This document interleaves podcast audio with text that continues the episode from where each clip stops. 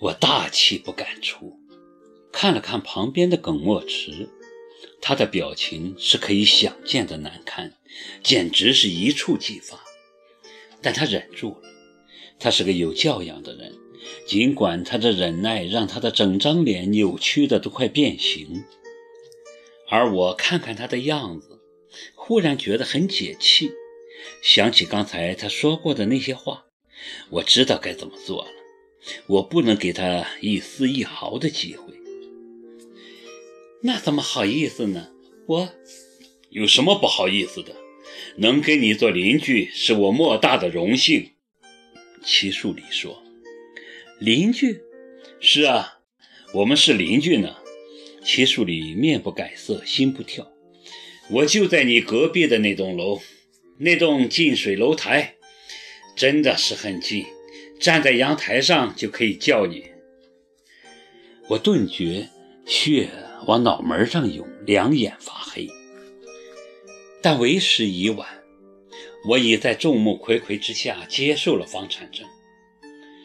他是摆明了准备打持久战的，都住隔壁了，想避开他那是不可能的。当时我整个人太混乱。为了堵死耿墨池继续进攻的路，只好开通奇树里长驱直入的小道。这简直就是从一个火坑里爬出来，又跳进另一个陷阱。老狐狸！我一回到家就气愤地对英芝说：“上当！今天我上当了！齐树里请耿墨池参加 party，根本就是醉翁之意不在酒。”他是想拿耿墨池来激我呢，你才知道，应知旁观者清。那你当时怎么不提醒我呢？我怎么提醒你？当时那么多人，齐总可是老谋深算，他都安排好了的，张好了网等你跳，应知也无可奈何。这下好了，中了他的圈套。如果继续跟他周旋下去，只怕怎么死的都不知道。我气得不行，连连问英芝：“怎么办？怎么办呢？离他远点儿呗，不住那房子。”英芝说：“那是自然，住那房子不等于是送入虎口吗？”然而事情根本不在我们控制之内。第二天一大早。我刚起床，脸都没洗，齐树礼就打电话过来了，问我什么时候搬家。我搪塞说这阵子太忙，可能要过些时候。齐树礼就说忙没关系，我派人帮你搬。我说这怎么可以的？他就说没什么不可以的，人已经在你楼下了，你开门让他们搬就是。说完。就挂了电话，完全不让人有回旋的余地。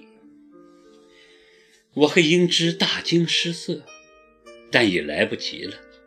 几分钟后，门铃响了，十几个威猛大汉不带任何表情地站在门外。英芝战战兢兢地打开门，为首的一个猛汉一进门就要我们收拾东西。还说莫愁居的设施和家具一应俱全，不是特别贵重的东西就不需要搬。结果半个小时不到，家就搬完了，速度之快让我们瞠目结舌。这哪是搬家，简直就是绑架！在去往彼岸春天的路上，英芝嘀咕着说：“你得陪着我，英芝。”当然，只是我提醒你，千万别跟他闹僵。为什么？还用问为什么吗？他是什么样的人，你还没弄明白？英芝很急，附在我耳边小声地说：“我在他手下工作的时间虽然不长，但这人很难对付，即使他冲你笑，也让你心里发毛。他从未发过火。”可是公司里没人不怕他，有这么厉害？难道不厉害吗？他轻而易举就让你中了圈套。英芝好像很紧张，压低声音说：“所以，我提醒你，要跟他保持友好。他毕竟是个有身份的人，即使真要怎样，也不会强你所难。但如果你跟他闹翻了脸，那他可就什么都不顾了。到时候你哭都来不及。跟他翻脸。”对你没任何好处，只会更方便的让他收拾你。你可千万要记好了。天哪，英芝！我看着他满脸钦佩。你真是看得比谁都远。没有你，这回我怕是在劫难逃。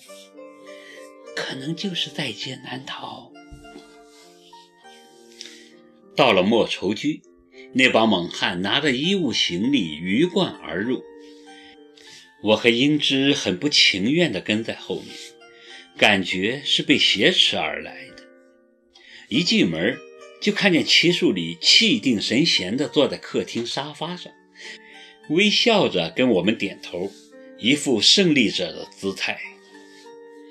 正如英芝说的，他即使是在笑，也很可怕。此刻他正在笑，我就觉得他笑里藏刀，阴险的很。